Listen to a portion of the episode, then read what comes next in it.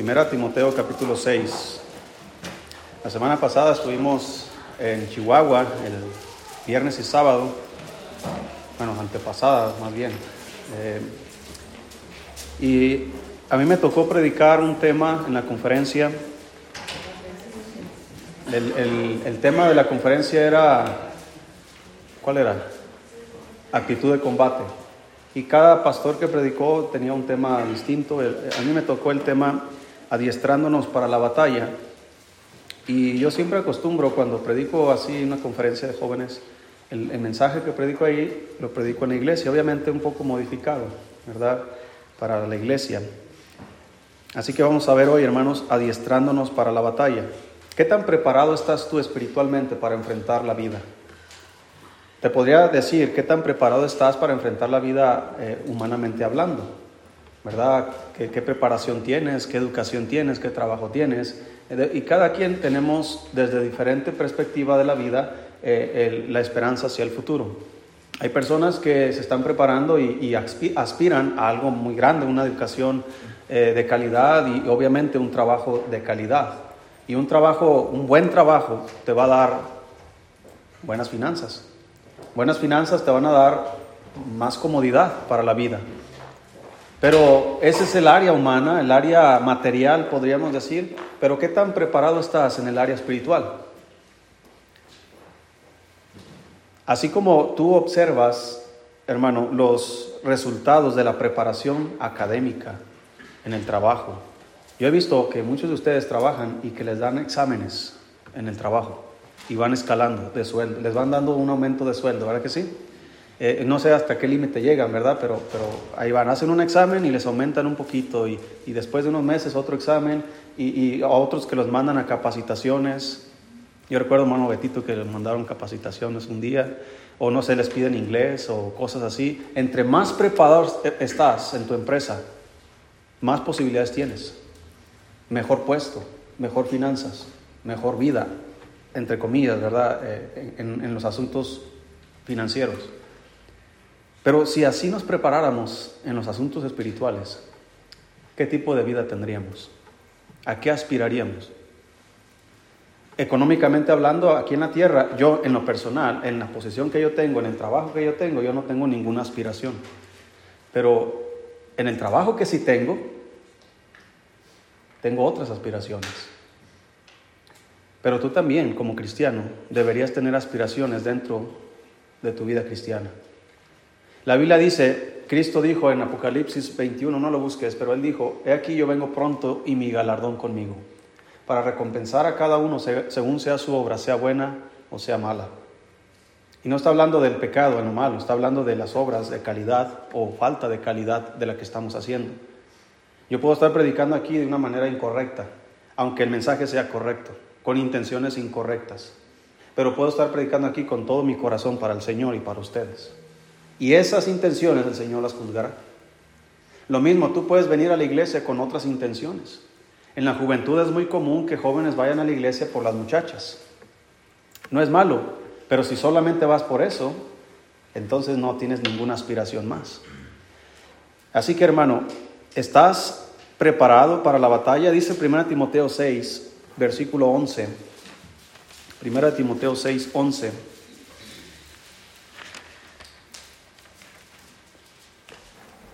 Pablo le dice a Timoteo, mas tú hombre de Dios, huye de estas cosas y sigue la justicia, la piedad, la fe, el amor, la paciencia, la mansedumbre. Pelea la buena batalla de la fe, echa mano de la vida eterna, a la cual asimismo fuiste llamado habiendo hecho la buena profesión delante de muchos testigos. Vamos a orar. Dios, gracias por su palabra, bendígala. Usted conoce nuestras vidas, Señor, y sabe qué preparación tenemos espiritualmente hablando. Usted sabe quién carece, Señor, de herramientas, de armas para la batalla. Ayúdenos, por favor, en el nombre de Jesús. Amén. Dice el apóstol Pablo a Timoteo, mas tú hombre de Dios huye de estas cosas. ¿De cuáles cosas? El contexto anterior está hablando acerca del amor al dinero. ¿Cuál es la razón, hermanos? Y vamos a hablar de una manera honesta, sincera y directa. ¿Cuál es la razón por la cual estudiamos? Dinero. ¿Verdad que sí? Y no es malo. Lo que es malo es el amor al dinero. Mire hermano, yo, yo oro por ustedes, que Dios les bendiga, les prospere. Yo tengo límites en, en la prosperidad, hablando materialmente, tengo límites. Yo dependo del Señor totalmente. Así que lo que Él quiera darme está bien. Si Él me quiere dar dos pares de burros y una carreta, con eso me conformo, ¿verdad? Hay mucho pasto donde llevarlos a, a, comer. Pero yo oro por ti, hermano, que tu trabajo prospere. Eh, a veces hay amenazas, ¿verdad? Hermano, esa fábrica no es eterna. ¿Sí sabía eso? Un desastre natural. ¿Sí recuerda un incendio que hubo hace eh, unos años ahí? Se pudo haber quemado todo. Se pudo haber acabado todo el patrimonio de, de todos los trabajadores ahí. ¿Cuántos fueron despedidos de esa empresa años pasados? Yo he conocido otros que se han accidentado y ya no pueden trabajar. Hermano, la vida no sabemos qué nos depara el día de mañana. Así que Yo oro para que tus aspiraciones sean mayores. No es bueno ser mediocres, hermano. Sí comprende esa palabra, ¿verdad? Conformarse. Ah, así estamos bien, así es la vida, ni modo, así nos tocó. No, si puedes esforzarte, esfuérzate. Prepárate, estudia. Si todavía puedes estudiar, trabaja. Si puedes conseguir un mejor trabajo, hazlo mejor. Si en tu trabajo te dan la oportunidad de, superarte, de prepararte, prepárate, supérate. ¿Por qué? Porque la Biblia dice que el alma sin ciencia no es buena. La Biblia dice que el dinero sirve para todo, pero nunca se te olvide, hermano, que la sabiduría excede, dice la Biblia, en que da vida a sus poseedores. Tú puedes tener la mejor preparación académica, el mejor trabajo posible, el mejor sueldo posible, la mejor posición posible, pero si no tienes una buena preparación espiritual, vas a echar a perder igualmente tu vida. Porque el amor al dinero te va a ganar. Si solamente te preparas por ganar dinero, estás en peligro, porque dice la Biblia que el cual codiciando algunos, en el versículo 10, dice, porque raíz de todos los males es el amor al dinero, el cual codiciando algunos se extraviaron de qué cosa, hermano? De la fe y fueron traspasados de muchos dolores. La palabra muchos dolores está hablando de diversos dolores, diferentes problemas, de diferentes ángulos el diablo te va a atacar en tu vida. ¿Por qué? Porque el amor al dinero me desvió de la fe. Es decir, hermano, yo por conseguir el dinero me aparté del Señor. Confío más en mi preparación, confío más en mi trabajo, confío más en mis habilidades que en Dios. Ese es apartarse de la fe. Apartarse de la fe, hermanos, es dejar de confiar en Dios. Porque sin fe es imposible agradar a Dios. Así que trabaje, esfuércese, luche por lo que usted quiere conseguir en esta vida, pero nunca se aparte de Dios. Porque a propósito, dice el Señor en, Proverbios acerca de la sabiduría, dice, la sabiduría está hablando, dice, conmigo están las riquezas. En mi mano derecha tengo riquezas y honra. En mi mano izquierda tengo esto, tengo vida, tengo paz. Así que busca a Dios, tendrás sabiduría. Tienes sabiduría, tendrás riqueza, tendrás honra, tendrás gozo, tendrás paz. Todo depende, hermano, en dónde estamos preparados. Si usted nota, hermano, las personas que no están preparadas siempre andan batallando. No tienen un trabajo estable. Ahora, yo conozco personas que nunca estudiaron y produjeron empresas, negocios. Hermano, lo que quiero decir es que si nosotros estamos preparados materialmente, humanamente hablando, en los ámbitos humanos, hermano, de educación, de trabajo, de esfuerzo y todo esto, de diligencia, vamos a poder tener una vida mucho más cómoda. ¿Verdad? Eh, yo, por ejemplo, muchos de ustedes en su trabajo gozan de un seguro médico. La mayoría de nosotros no. Si yo me quebro una pierna, yo no sé cómo la voy a pagar. Pero si tú tienes un accidente en tu trabajo, eh, tu trabajo se va a hacer cargo de ti. ¿Sí me explico, hermanos? Pero eh, ¿por, qué tienes esas aspiraciones? Por, por tu esfuerzo, por tu trabajo, por tu educación, por todo lo que tienes, el trabajo donde estás. Los demás, ¿por qué no? Muchas veces la voluntad de Dios ahí nos tiene o la falta de preparación. Ahora imagínate, hermano, si no estás preparado espiritualmente, ¿qué posibilidades tienes en esta vida? Decimos, si Dios es conmigo, ¿quién contra mí? La pregunta es, ¿tú estás con Dios? Porque Él está conmigo. pero no siempre yo estoy con Él. El Señor nunca nos ha dejado, dice la Biblia, que nosotros somos infieles. Y Él no se puede negar a sí mismo porque Él siempre permanece fiel. Grande es su fidelidad, dice la palabra de Dios. Su misericordia es nueva cada mañana. Cada mañana el Señor te vuelve a decir, aquí estoy para ti. Quiero bendecirte, quiero ayudarte, quiero, quiero eh, prosperar tu vida, no solamente materialmente, familiarmente, espiritualmente. Quiero que tu vida sea lo que yo quise que, fuera desde el principio, desde antes de que tú nacieras. Yo tengo un plan para tu vida, yo tengo un propósito y un proyecto para ti, pero no puede realizarse este plan y este proyecto si no andas conmigo. El Señor dijo, el que conmigo es, el, el que no anda conmigo, contra mí es. Y el que no junta, ¿qué hace? Desparrama. Entonces, si no estamos con el Señor, estamos contra Él. Aunque tú digas, pero yo no estoy en contra del Señor. Bueno, mira, cuando no estamos en comunión con Dios, no estamos leyendo nuestra Biblia, no estamos en oración con Dios, nuestra vida espiritual no se desarrolla, no se desarrolla la santidad de nuestra vida. Por lo tanto, el pecado está a la puerta y constantemente estamos pecando y eso es estar en contra de Dios. La Biblia también nos dice que, que si amamos al mundo, dice que el amor de Dios no está en nosotros, que la amistad del mundo es enemistad contra quién? contra Dios. Así que si nuestra amistad es más fuerte con el mundo, tenemos enemistad contra Dios. Así que necesitamos, hermano, estar preparados. Porque materialmente hablando, tú tienes una necesidad, un hijo se te enferma, tienes tu seguro médico, o tienes la sabiduría de, de ahorrar, tienes ahí un guardadito, o tienes bienes del cual echar mano para poder solventar aquella necesidad. ¿Cuántos padres no han vendido hasta sus propias casas para salvar de alguna enfermedad a sus hijos, de un cáncer, de algún accidente? ¿No haría usted eso, hermano? ¿No vendería hasta todo lo que tiene para que sus hijos se salvaran físicamente hablando? ¿Sí? Pero si no tienes nada, no te preparas, no, no, no, no le echas ganas, no tienes con qué echar mano, entonces no puedes ayudar a tu hijo. ¿verdad? Y, la única esperanza sería que Dios hiciera un milagro, pero si no caminamos con Dios, no tengo fe, y dice la Biblia que si no tenemos fe no podemos agradar a Dios, por lo tanto el Señor, a menos que por su misericordia intervenga, pero si no, simplemente el Señor nos va a ver y va a decir, hijo, te lo he dicho constantemente en mi palabra, camina conmigo y te va a ir bien aún en la necesidad, aún en los como Pablo decía, por amor a Cristo me gozo en las necesidades, en afrentas, eh, eh, porque cuando soy débil entonces soy fuerte. Pero soy fuerte en el Señor, no soy fuerte en mis finanzas, no soy fuerte en mi capacidad, en mi educación, en mi trabajo, soy fuerte en el Señor. Hay cosas que tu trabajo no va a hacer por ti. Inclusive hay cosas que ni tu propio dinero va a hacer por ti, solamente el Señor. Pero ¿estás preparado para esa batalla? Hay batallas en nuestra vida, hermano, que nos van a llegar de golpe. Hay otras que nos van a estar avisando que viene una batalla. Pero si no estamos listos, no podemos enfrentarla.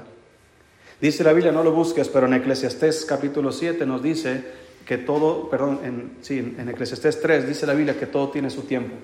Hay tiempo para amar, tiempo para aborrecer, tiempo para abrazar, tiempo para abstenerse de abrazar. Dice que hay tiempo de guerra y hay tiempo de paz. Esto nos dice, hermano, que en nuestras vidas va a haber tiempos donde va a haber paz, donde va a haber bonanza, bendición, prosperidad. Todo va a estar bien. Pero de repente va a haber, va a haber guerra. Una guerra que nunca podemos ganar, hermanos, es contra la muerte. A menos que Cristo venga antes. Pero si no viene antes que nosotros muramos, ninguno de nosotros tenemos poder ante tal guerra. Moriremos físicamente hablando. Usted no puede, eh, ¿cómo se dice?, autosanarse. Puede mejorar su salud con ejercicio, buena alimentación, atendiéndose sanamente, haciendo muchas cosas, pero aún así podemos morir en cualquier momento. Y solamente, hermano, estando con el Señor, dice la Biblia, el salmista David dijo en, el Salmo 23, aunque ande en valle de sombra de muerte, tú estarás conmigo. No temeré mal alguno, dice, porque tú estarás conmigo. Pero ¿por qué el rey David tenía esa confianza? Porque él andaba con el pastor. Porque él era una oveja obediente. Porque él caminaba con Dios.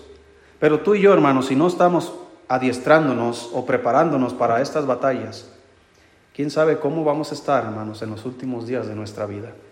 Problemas en el matrimonio, ¿cuántos han tenido? Ah, o yo.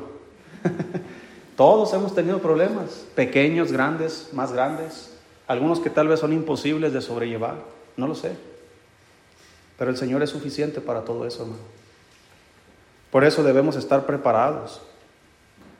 Debemos diligentemente, hermanos, estar preparados para la batalla.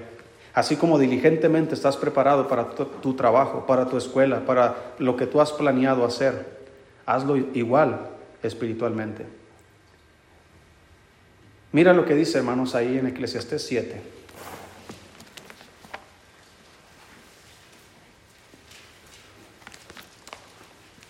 Eclesiastés capítulo 7.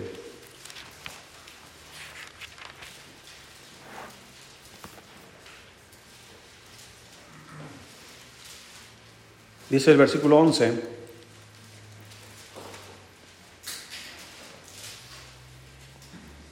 Si lo tienes. Dice versículo 11, buena es la ciencia con herencia y provechosa para los que ven el sol. Porque escudo es la ciencia, y no está hablando de, de, de, la ciencia que como tal, está hablando de la educación académica. Escudo es la ciencia, y escudo es que, hermanos, el dinero. Más la sabiduría excede en que da vida a sus poseedores. Dice la Biblia que el dinero es un escudo. Tienes un accidente en tu vehículo y tu vehículo tiene seguro, tienes un escudo. ¿No tienes seguro? ¿Qué pasa? ¿Qué pasa si tú golpeas a otro vehículo sin seguro?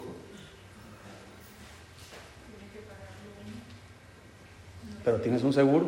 Y hay diferentes tipos de seguros, ¿verdad?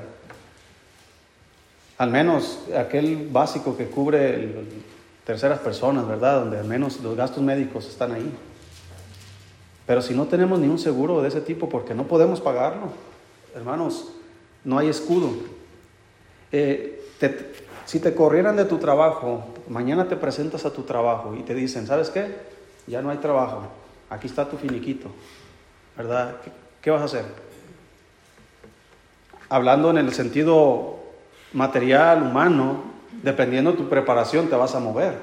Yo conozco algunos que son, tienen algún oficio y no tengo trabajo acá, pero al menos tengo un taller, tengo, tengo algo para hacer, ¿verdad? Tengo eh, a, pan, ¿verdad? Vamos a hacer pan, vamos a hacer donas, vamos a hacer algo, vamos a poner una carreta de tacos o algo.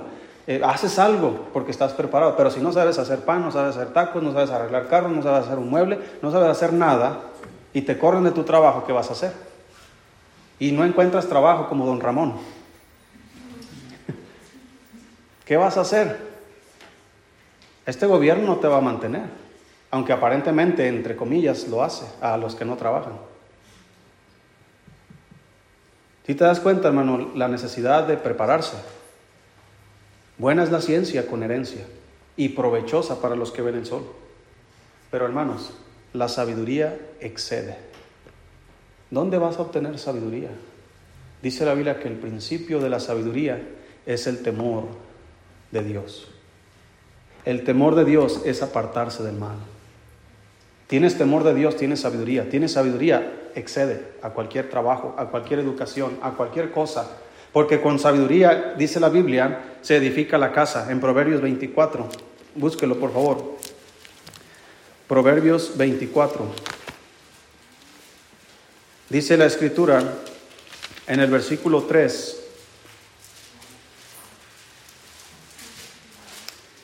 Con sabiduría se edificará la casa y con prudencia se afirmará. Y con ciencia, con educación, se llenarán las cámaras de todo bien preciado y agradable. El hombre sabio es fuerte y de pujante vigor el hombre docto, porque con ingenio harás la guerra y en la multitud de consejeros está la victoria. Alta está para el insensato, ¿qué cosa, hermanos? La sabiduría, en la puerta no abrirá él su boca. No hay nada que hacer, no hay nada que decir para el que carece de sabiduría.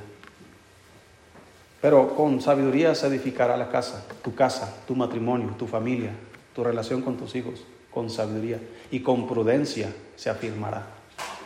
La prudencia, hermano, no es otra cosa más que un freno de caballo. ¿Qué hace el freno de caballo? Detiene el caballo, frena. ¿Qué pasa si anda, como dicen, un burro sin mecate? ¿Verdad? otra vez estaba con Isaías, su esposo, me estaba contando de los caballos, él tiene caballos y, un caballo de repente agarró vuelo corriendo, no sé, de alguien y se tropezó y se golpeó la cabeza contra no sé qué y se mató, porque no tenía quien lo controlara. Una persona que no tiene prudencia, hermano, es una persona que no tiene freno, no sabe medirse. ¿Y sabes qué pasa con alguien que no tiene freno? ¿Qué pasa con un vehículo sin frenos, hermano? Se va a estrellar. ¿Qué pasa con un cristiano sin sabiduría, sin prudencia? Se va a estrellar. Por eso dice la Biblia, hay tiempo para hablar y hay tiempo para qué? Para callar. ¿Cómo vas a conservar tu matrimonio? Hay veces que hay que, mire, dejárselo al Señor. Pero si siempre estás ahí y dándole y dándole y dándole y dándole y dándole y yo te grito y tú me gritas y yo te grito y no hay prudencia, no hay freno, se van a matar ahí solos. ¿Sí me explico? Y ha pasado, hermanos. Por eso la Biblia nos enseña, hermanos, cómo prepararnos para estas batallas que, en la escuela no te enseñan. En la escuela te van a enseñar cómo arreglar un motor, cómo arreglar, cómo hacer un mueble, cómo sacar fórmulas eh, para eh, física, ¿verdad? Y cómo sacar fórmulas en la química y cómo hacer esto y cómo hacer aquello. Pero ¿dónde te van a enseñar cómo hablar con tu esposa? Cómo tratar con tus hijos, cómo disciplinarles, cómo enseñarles, cómo guiarles en el camino del Señor. En la escuela no te enseñan eso. En la escuela no enseñan, hermanos, principios bíblicos sabios, prudentes, para que nuestras vidas tengan la estabilidad que solo Dios puede darnos. Por eso el Señor nos dice, pelea la buena batalla de la fe. Pero ¿dónde voy a tener esa fe? La fe viene por el oír y el oír por la palabra de Dios. Estás en la palabra de Dios, vas a adquirir sabiduría vas a adquirir prudencia y con sabiduría vas a edificar tu casa y con prudencia vas a firmarla, vas a establecerla bien y con la preparación académica que, tengas o que estás teniendo vas a llenar las cámaras de muebles, de todo bien preciado y agradable. Vas a poder tener una bonita sala, un bonito comedor, vas a poder tener una bonita oficina. Yo tengo una bonita oficina, nunca he visto mi oficina. Está chiquita así, cuadrito. Está pegado en la pared así, y nomás la bajas y ya se hace como una mesa. Está suave. Luego le voy a enseñar para que se haga una. Vas a tener buenas cosas. Vas a poder bañarte con agua calientita. Pero si no, no hay con qué comprar gas, no hay con qué comprar leña, ¿qué va a pasar? Una resistencia, sí, pero ¿tienes para pagar la luz? Todo cuesta, hermano. Por eso la Biblia dice que con ciencia se llenarán las cámaras de todo bien preciado y agradable. El hombre sabio es fuerte, está hablando espiritualmente.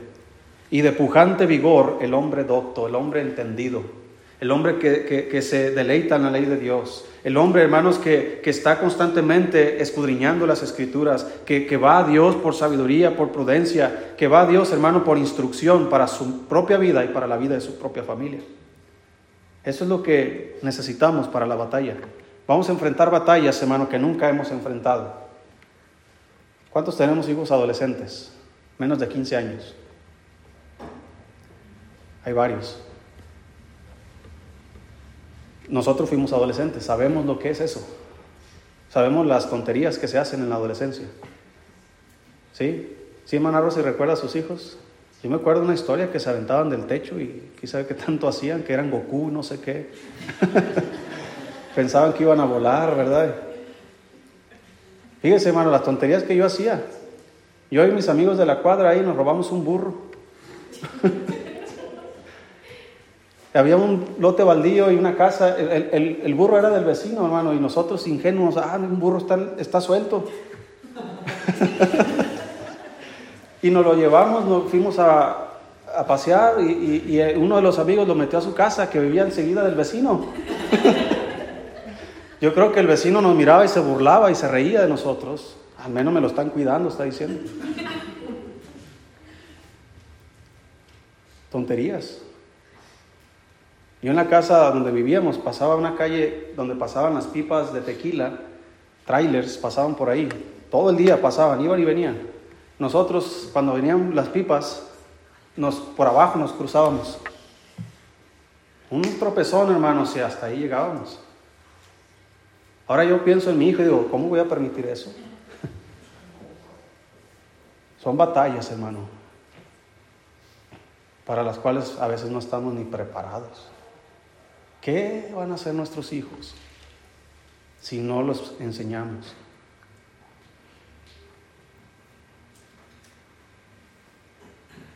Un niño tropezó, un amigo de nosotros, de la primaria, tropezó, se cayó, se fracturó la cadera, quedó chuequito el niño. Así duró varios años. Después lo operaron, lo llevaron a Guadalajara.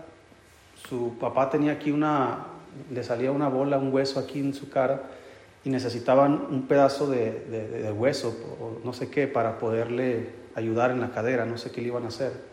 Pues le quitaron al papá el hueso, lo operaron y a su hijo lo, lo abrieron, ¿verdad? Hicieron toda la operación, estaba ya en cama eh, recuperándose. Eh, la enfermera le dijo a su padre, ¿sabe qué? Eh, necesitamos que traiga pañales para el niño. Fue por pañales. Cuando regresó su hijo ya estaba muerto. Tal vez 6, 7 años tenía. Una batalla para la cual muchas veces no estamos listos. A mí no me va a pasar. No, yo estoy bien.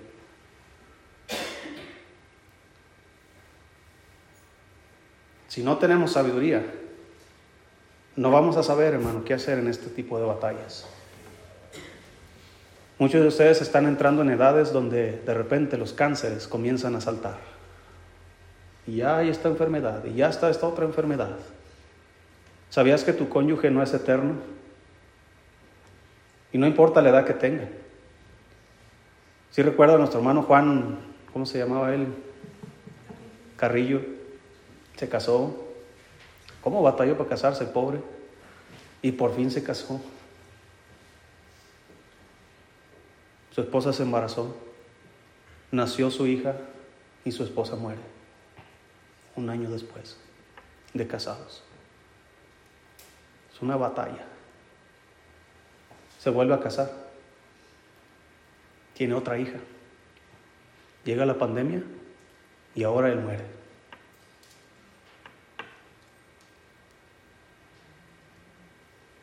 Hermano, no creas que los problemas, eso de que te falta gas para el boiler, son los más grandes que tienes. Hay batallas que ni te imaginas que pueden venir a nuestras familias.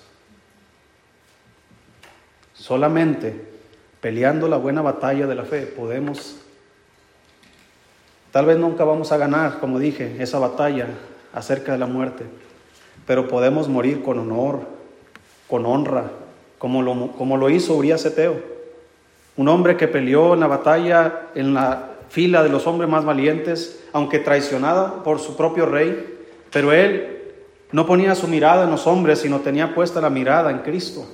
Y él peleó y luchó hasta morir, y Dios honró su muerte. Esas son buenas batallas. ¿Qué necesito? ¿Qué necesita usted y yo, hermano, para pelear estas batallas? Hay cosas y son cosas muy semejantes a las que necesita para pelear las batallas humanas, económicas, financieras, de educación y todo esto. La primera cosa que usted y yo necesitamos, hermano, para enfrentar la batalla de la fe es disciplina. Disciplina. Dígame, ¿qué pasa si usted llega tarde a su trabajo? ¿Qué va a pasar? Una vez tal vez se la pasen, ¿verdad? Algún pretexto usted, no, es que se me ponchó la llanta o algo. Y entra. Pero si todos los días llega tarde, Ocurre. ¿Qué pasa si los jóvenes llegan tarde a su escuela? ¿Qué va a pasar, Alex, si llegas tarde a la escuela? Aparte de eso es lo más grande que pasa, pero, pero si, si está llegando tarde o no va y es indisciplinado, no estudia, no se prepara para los exámenes, pues no va a tener una buena educación, no va a tener un buen trabajo, no va a tener buenas finanzas, no va a poder llenar sus cámaras de todo bien preciable y agradable.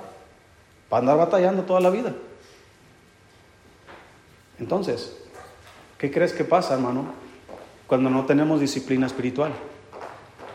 Siempre vamos a andar batallando. Siempre vamos a andar necesitados. Y no hablo materialmente, hablo espiritualmente. Siempre vamos a andar aguitados. Siempre vamos a andar tristes, derrotados. Siempre vamos a andar ahí en necesidad y que, ay, eh, ayúdenos o ayúdenme. O, ¿Por qué? Porque nunca estamos preparados. Disciplina. Dice la Biblia en Eclesiastés, perdón, eh, Proverbios 22, versículo 29. Proverbios 22, 29. Dice, ¿has visto hombre solícito en su trabajo? Delante de los reyes estará. No estará delante de los de baja condición. Dígame, los más preparados, ¿dónde están? Aunque en, las empresas aquí en el mundo, ¿verdad? Todo esto, a veces hay, el otro día estaba platicando con, con eh, Roberto, el cuñado de, eh, de hermanos Abdiel, y me decía ahí de su trabajo y cómo tantos años, ¿verdad? Tiene algunos cuadros, ¿verdad? De, que no ha faltado desde quién sabe cuántos años ahí, ni una sola falta ha tenido. Y siempre ha estado trabajando y sabe más de los que están ahí con él. Y hubo una oportunidad de un puesto y se lo dieron a alguien que no sabía, por las influencias de los amigos. El más acá, ah, pues tengo un amigo, te pongo a ti en lugar de considerarlos capaces. Pasa.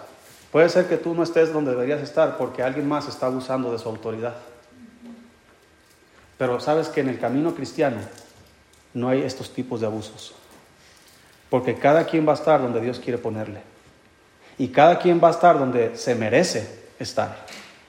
Porque todo lo que el hombre sembrare, eso también se verá. Así que si eres solícito en tu trabajo, espiritualmente hablando, eres diligente en la lectura de, de, su palabra, eres diligente en la oración, eres constante en la oración, eres un cristiano fiel, eres un cristiano que procura agradar al Señor constantemente, es un cristiano que va a estar con los reyes. No estará con los de baja condición. ¿Quiénes son los de baja condición? Económicamente hablando, son los que andan batallando siempre. Siempre andan batallando, ¿verdad? Pero tú tienes un buen trabajo, un buen puesto, un buen sueldo. Tienes hasta cierto punto comodidad en tu vida. Pero los pobres que andan acá abajo batallando, que, no, que andan juntando botes y juntando no sé qué tantas cosas para poder sobrevivir, batallando. Ahora, imagínate ese cuadro en el área espiritual. Los dirigentes no batallan porque saben lo que tienen que hacer. Siempre tienen sabiduría, siempre tienen gozo, siempre tienen paz, siempre tienen paciencia, siempre tienen benignidad, bondad, fe, mansedumbre, templanza. Son cristianos que caminan en el Espíritu. ¿Cómo andan los que batallan? Siempre andan cabizbajos. Señor no me habla a mí. Dios no me contesta a mí. ¿Pero por qué? porque no somos diligentes en la oración, no somos diligentes en el estudio de su palabra.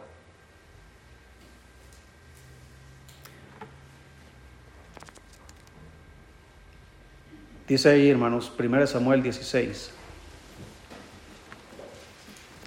No sé si voy a terminar todo aquí, pero lo que alcancemos. Dice 1 Samuel 16.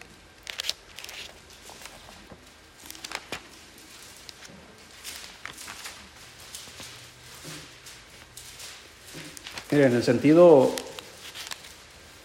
opuesto, cuando una esposa tiene un esposo inconverso, una cristiana o un cristiano tiene una esposa inconversa, pues siempre está la batalla, ¿verdad? De jalarlo a, las cosas de Dios, de, invitarlo a la iglesia, de estar ahí, ¿verdad? Queriendo que, ah, pues como quisiera que mi esposo fuera salvo y viniera a la iglesia, o, o viceversa el hombre, ¿verdad?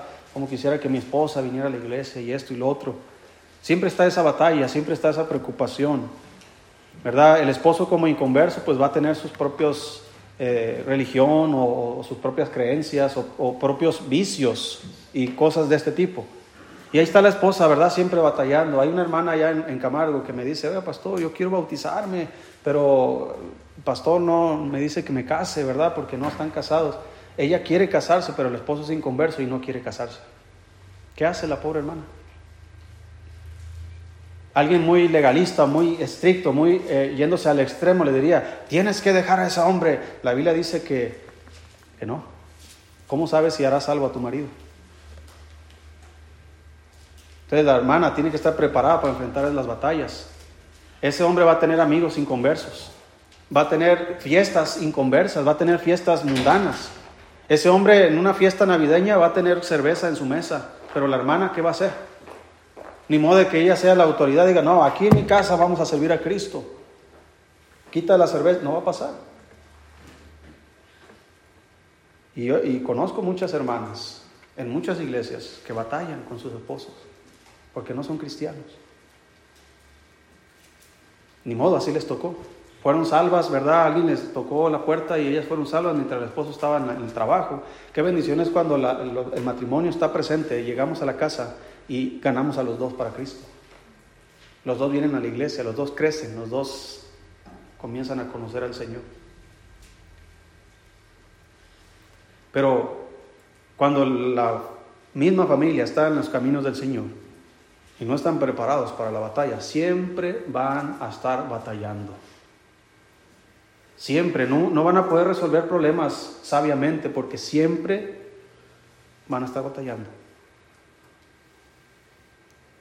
Y todos tenemos problemas, pero no todos tenemos sabiduría para resolver esos problemas. Disciplina necesitamos. Dice ahí 1 Samuel 16, 14. Si está ahí, hermano. El espíritu de Jehová se apartó de Saúl y le atormentaba un espíritu malo de parte de Jehová. Y los criados de Saúl le dijeron, he aquí ahora un espíritu malo de parte de Dios te atormenta. Diga pues nuestro Señor a tus siervos que están delante de ti, que busquen a alguno que sepa tocar el arpa, para que cuando esté sobre ti el espíritu malo de parte de Dios, él toque con su mano y tengas alivio. Y Saúl respondió a sus criados, buscadme ahora a alguno que toque qué, hermano no, no quiere a cualquiera, uno que toque bien y tráedmelo. Entonces uno de los criados respondió diciendo, he aquí, yo he visto a un hijo de Isaí, de Belén, que sabe tocar y es valiente y vigoroso y hombre de guerra, prudente en sus palabras y hermoso, y Jehová está con quién? Con él. Entonces David, eh, perdón, Saúl tiene un problema, un espíritu malo de parte de Dios, le atormenta, se pone como loco y la solución que le dan sus siervos es, mira, traigan a alguien que sepa tocar el arpa. Hermano, el poder de la música es impresionante, después voy a predicar un mensaje acerca de eso, pero el poder de la música, hermanos, que ejercía en la vida de Saúl era impresionante, hermano, lo que, lo que David tocaba con sus manos era algo no, no, hermano, cuando yo vaya al cielo le voy a decir a, David, a ver, tócame lo que tocabas allá. Usted no le va a decir eso. Yo voy a llegar con mi trompeta o mi guitarra, a ver, vamos a dar un dúo. ¿Verdad? Eh, David tocaba, así como la Biblia habla, hermoso. Sin nada más leer las letras que compuso, inspirado por el Espíritu Santo, están hermosas. El Salmo 23, por ejemplo, ¿cómo sonará en la música original? Oh, es algo Tal vez en el cielo lo escuchemos. Así que este hombre llegaba, le dice, dice este siervo a, Saúl, oye, yo he visto a uno, hijo de Isaí, de Belén. ¿Qué he visto de él? Que sabe tocar. Es decir, ese siervo conocía a David, dice que, él, ha visto que sabe tocar. ¿Qué más ha visto? Ahí estamos en 1 Samuel 16.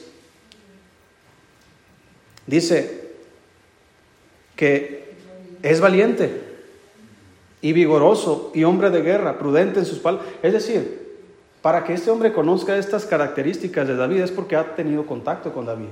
Es prudente en sus palabras. Ah, lo ha escuchado. Ha tenido conversaciones con él. David, un muchachito de 16, 17 años, pastoreando ovejas de su padre con un arpa ahí en el monte, abajo de un árbol, con un lonchecito.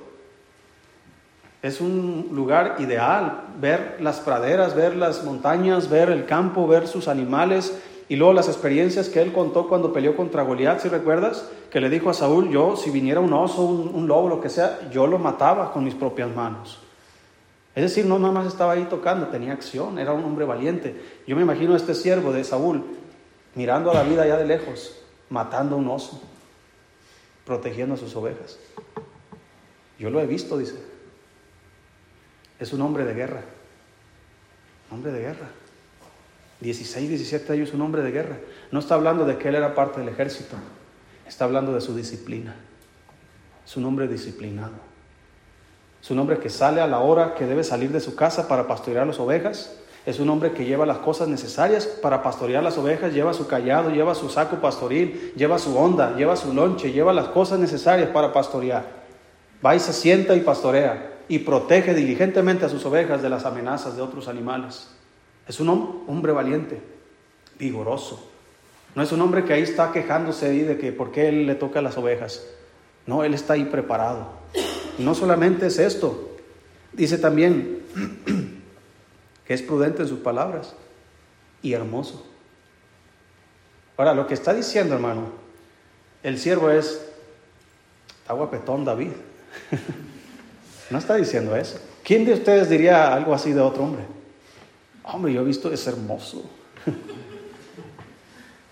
¿Verdad? Que le dijeran a usted en su trabajo, oye, ¿a quién me recomiendas para este puesto? Ah, e, ese estaba bien chulo para... no, yo no me imagino a Mauro diciendo eso, ¿verdad? ¿Sabes de qué habla cuando dice que es hermoso? Que es aseado.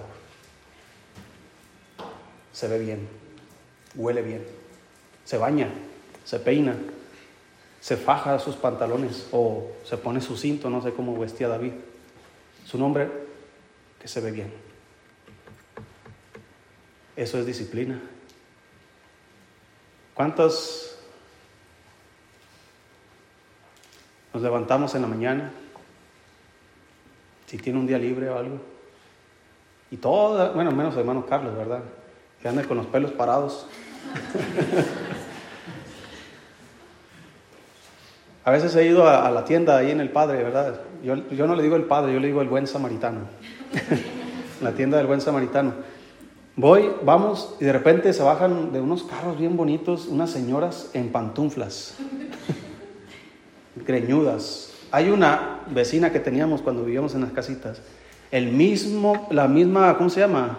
Pantalonera, la misma, todos los días, la misma camiseta del PRI. Siempre, las mismas. ¿Con qué vas a edificar tu matrimonio, hermana, si te pones lo mismo? Si siempre andas greñuda.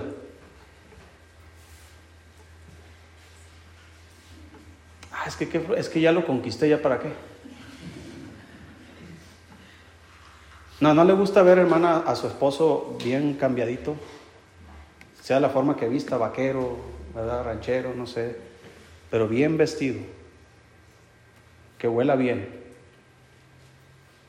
O, hermana, usted llega a salir todo sudado, todo apestoso del trabajo, y así llega y se acuesta a la cama. Sí. pero todos los días.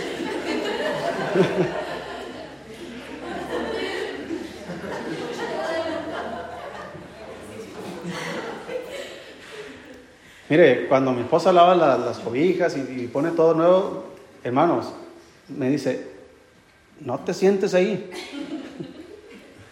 porque ya limpié, ya todo está, todo está limpio. Hermanos, lo que quiero decir con todo esto es que la disciplina para pelear la buena batalla de la fe requiere en todos los frentes de batalla. Mire, muchos de nosotros estamos batallando con la salud por indisciplinados por la forma en cómo comes, por las cosas que comes. Es indisciplina. Ay, ay, me duele el estómago, me duele la panza, o ay, me duele la cabeza, o ay, me duele los riñones, y quién sabe qué tantas cosas están ahí ya mal, porque le entramos a los chicharrones y a las carnitas y a esto, pero todos los días. Y la coca, y la coca, y la coca, y la coca, y la coca, y la coca. ¿Sabes que México es el país más, ¿cómo se dice la palabra?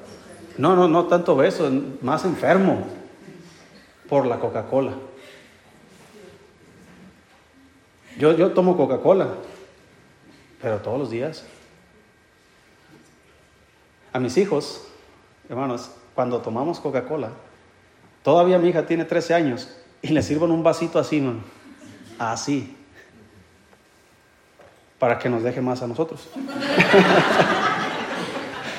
no, es porque en, la conferencia, hermanos, mi hija Dalet me dice, papá, papá, ¿me, compras una coca? Nunca le hemos comprado cocas.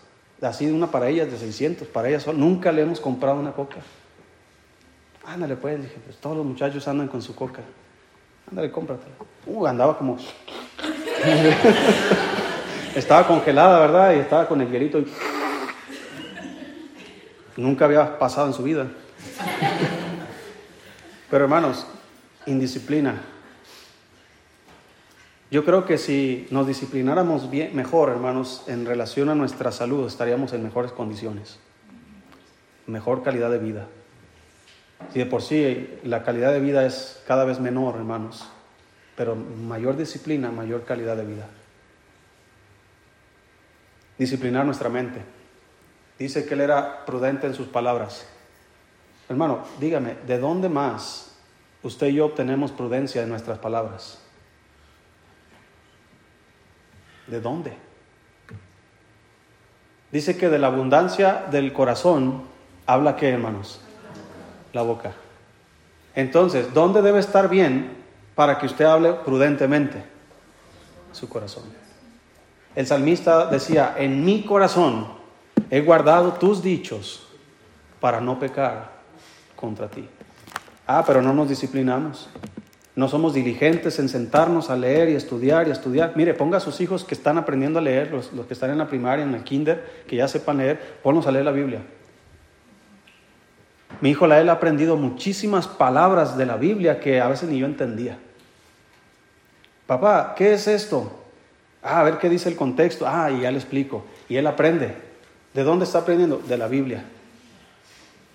Palabras eh, como longanimidad. ¿Qué es longanimidad? ¿Cómo se come eso? Longanimidad. ¿Alguien sabe qué es longanimidad? ¿Sí ha escuchado la palabra longevo? Bueno, es una derivación de eso. Longanimidad. ¿Qué es?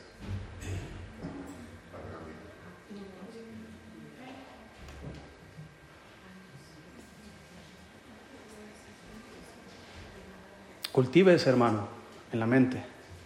Lea la palabra de Dios. Puede leer libros que sean para edificación, pero, pero lea la palabra de Dios.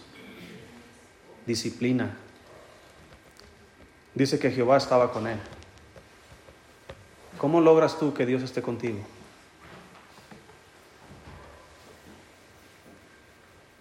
Dice la escritura, Jesucristo le dijo a sus discípulos, Toda potestad me es dada en el cielo y en la tierra. Por tanto, id y haced discípulos a todas las naciones, bautizándolos en el nombre del Padre, del Hijo, del Espíritu Santo, y enseñándoles que guarden todas las cosas que yo os he mandado.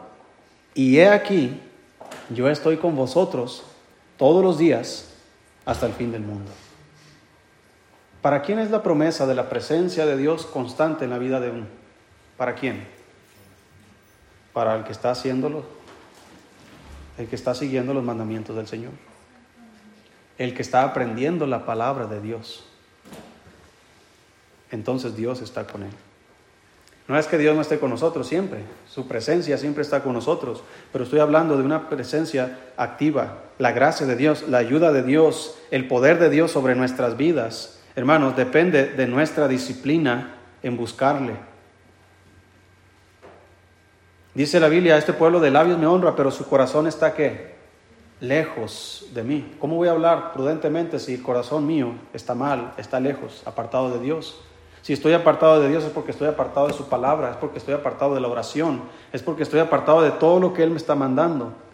Entonces, apartado del Señor, no tengo disciplina espiritual y sin disciplina espiritual no tengo armas espirituales y las batallas espirituales que enfrentamos todos los días, hermanos, son muy duras. Sin estas armas no podemos hacer nada.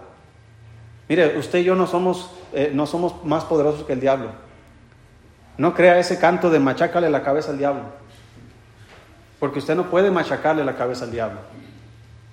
El diablo es espíritu, hermano. Él no es una persona, Él no es ese espíritu, es un demonio. El diablo, hermanos, tiene, tiene un, sistema de gobierno, hermanos, que nos presenta la Biblia en Efesios capítulo 6, eh, donde dice que no tenemos lucha contra sangre y carne, sino contra principados, contra potestades, contra los gobernadores de las tinieblas de este siglo, contra huestes espirituales de maldad en las regiones celestes. Son millones y millones de demonios. Y contra esos estamos luchando.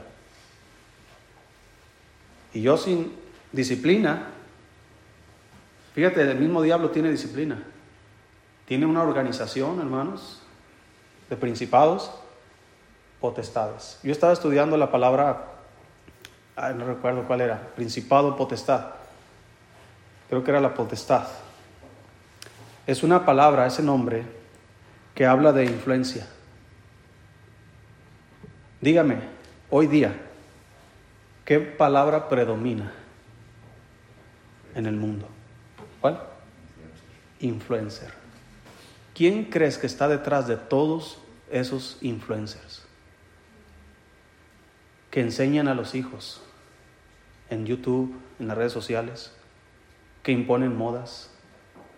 Hombres tan tontos vistiendo de quién sabe qué ropas, con colitas, con pelo largo, pintados. Están influenciando a la sociedad, están influenciando a nuestros hijos, homosexuales, lesbianas, que son influencia. Y esa es la palabra potestad. Tenemos lucha contra potestades. No es de que ese hombre, no sé cómo se llama, eh, eh, Bad Bunny o cómo le dicen, un cantante. ¿Cuántos le siguen a ese hombre? ¿Cuántas están? ¿Sí recuerda cuando salió todo esto de cuando Justin Bieber que había muchachitas que lloraban porque no compraron un boleto para entrar. Hay, videos ahí que salen llorando y ay, no nos quisieron vender boletos para el concierto. Por cierto, nadie me ha traído una camiseta de Justin Bieber.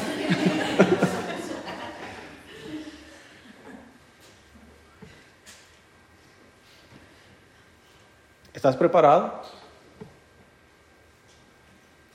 Mire, mis hijos tienen acceso a un aparato electrónico limitado.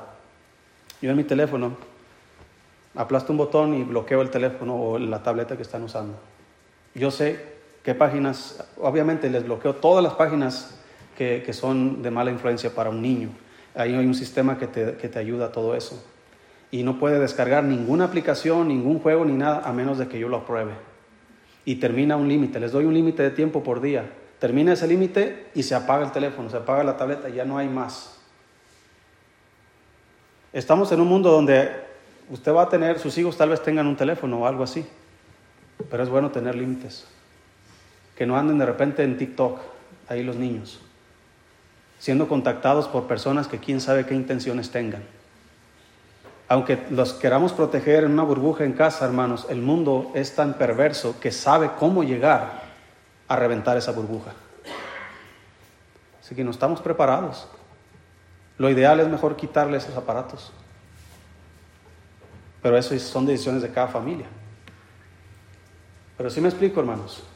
Hay batallas que a veces no estamos ni preparados. Nuestros hijos son más expertos en moverle a un celular que nosotros mismos. Fíjate, aprovecha esa, esa oportunidad. Si tu hijo le sabe enséñale computación, enséñale que, pueda escribir ahí en una computadora, que, que sepa hacer esto, lo otro, que sea una herramienta que un día pueda utilizar para su propio trabajo, no que sea una herramienta para su propia destrucción.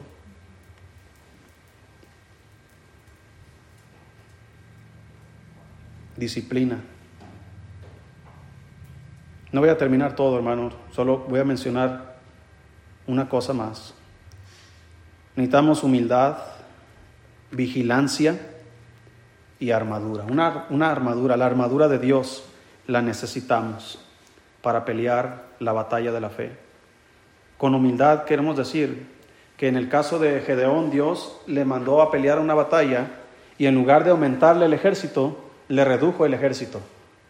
De tener 32 mil soldados, llegó a pelear con 300 soldados y a los 300 soldados les dio estas herramientas, un cántaro, y una trompeta y una antorcha. ¿Cómo le vas a hacer para pelear Eh, Miquelita, por favor, tráeme mi trompeta, por favor.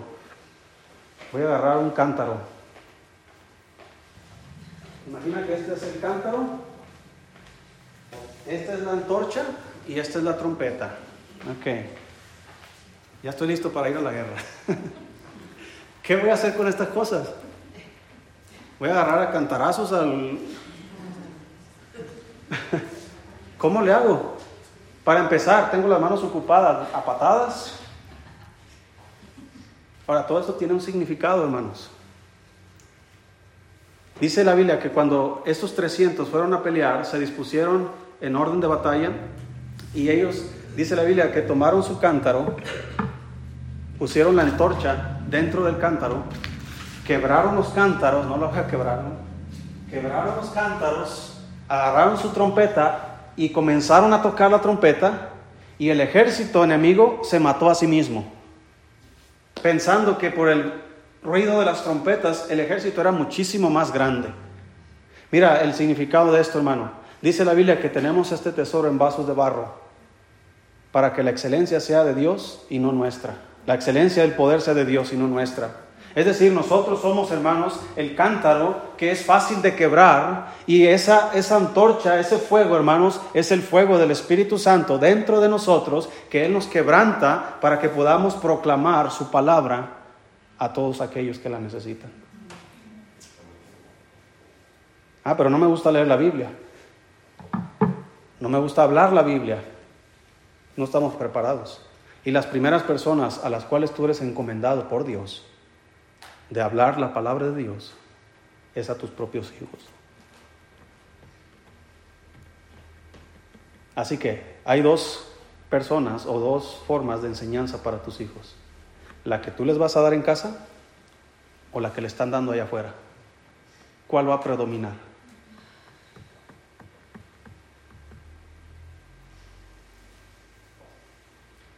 Vigilancia, humildad. No es de que necesitamos más para hacer más. A veces necesitamos menos para hacer más. Juan el Bautista dijo, es necesario que Él crezca, pero que yo mengüe. Es necesario, hermano, que este cántaro sea quebrantado, sea reducido a cenizas, que este cántaro, hermanos, o, el barro, ¿verdad?, sea desbaratado y, y que sea formado a la imagen de Cristo. Si esto no pasa, es porque hay soberbia en nuestro corazón. ¿Y sabes qué hace Dios con una persona soberbia? Dice que Dios resiste a los soberbios. Hermanos, resistir a una persona es ignorar, desechar a una persona. Que Dios haga eso con nosotros, ahí te das cuenta qué tan grave y qué tan peligrosa es la soberbia. Que Dios a sus propios hijos los tenga que hacer un lado. ¿Cuántos de ustedes harían eso con sus hijos? Oh, yo amo a mis hijos tanto que yo daría mi vida por ellos. Pero hay momentos donde su soberbia, ¿verdad? Que hace que, hijo, mi mamá me decía, vete a tu cuarto, no quiero verte. ¿Cuántos le, le dijeron lo mismo? ¿Por qué? Porque están indignados con sus hijos. Su hijo hizo algo que no le gustó a la mamá y, dijo, no quiero verte aquí. Bueno, usaba otras palabras más, más feas, ¿verdad? Hasta coscorrones. ¿Qué dirá mi mamá, verdad, cuando vea estos videos?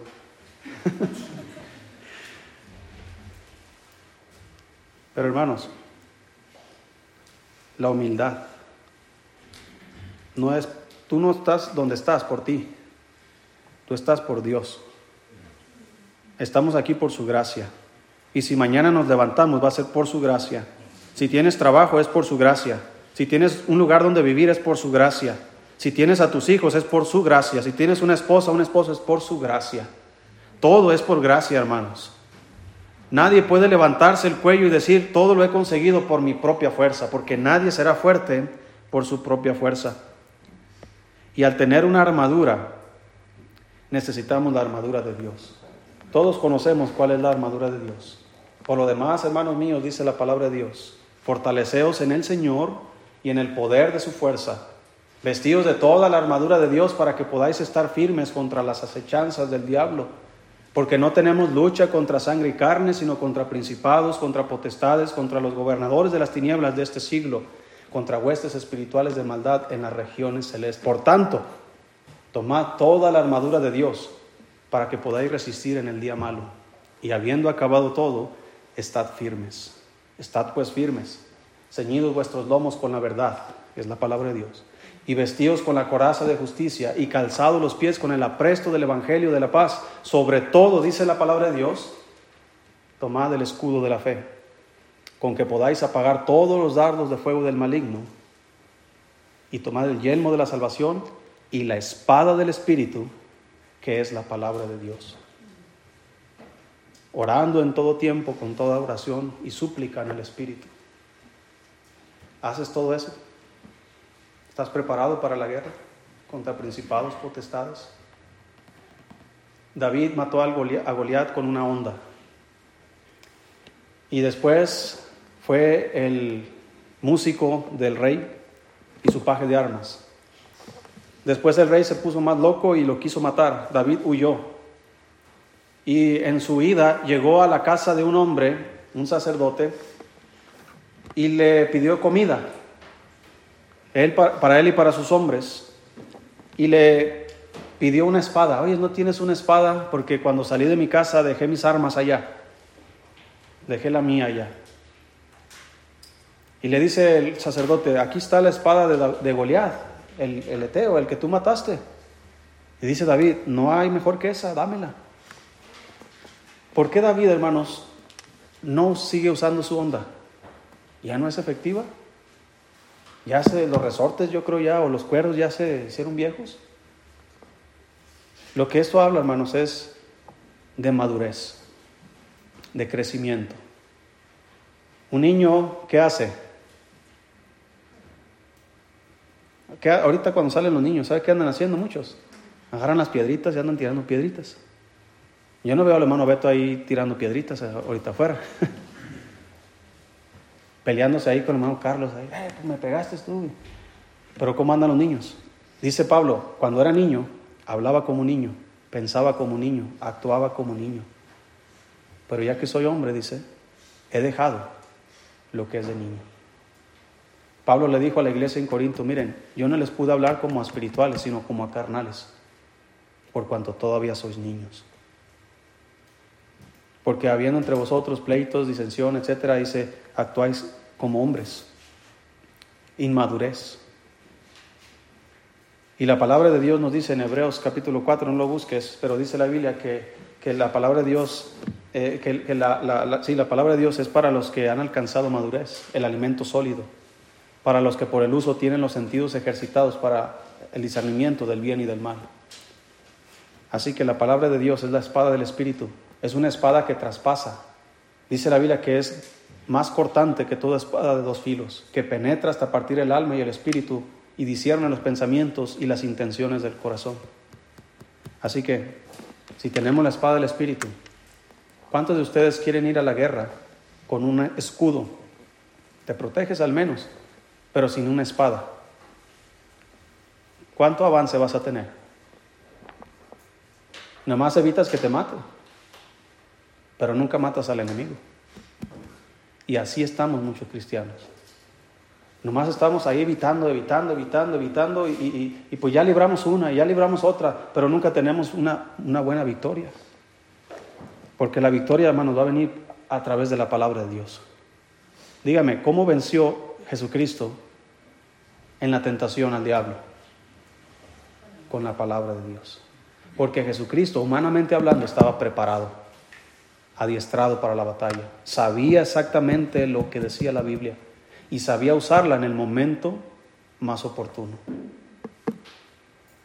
Así que hermano, yo le animo, pelee la buena batalla de la fe, pero prepárese para la batalla. Vamos a orar. Señor, gracias le damos.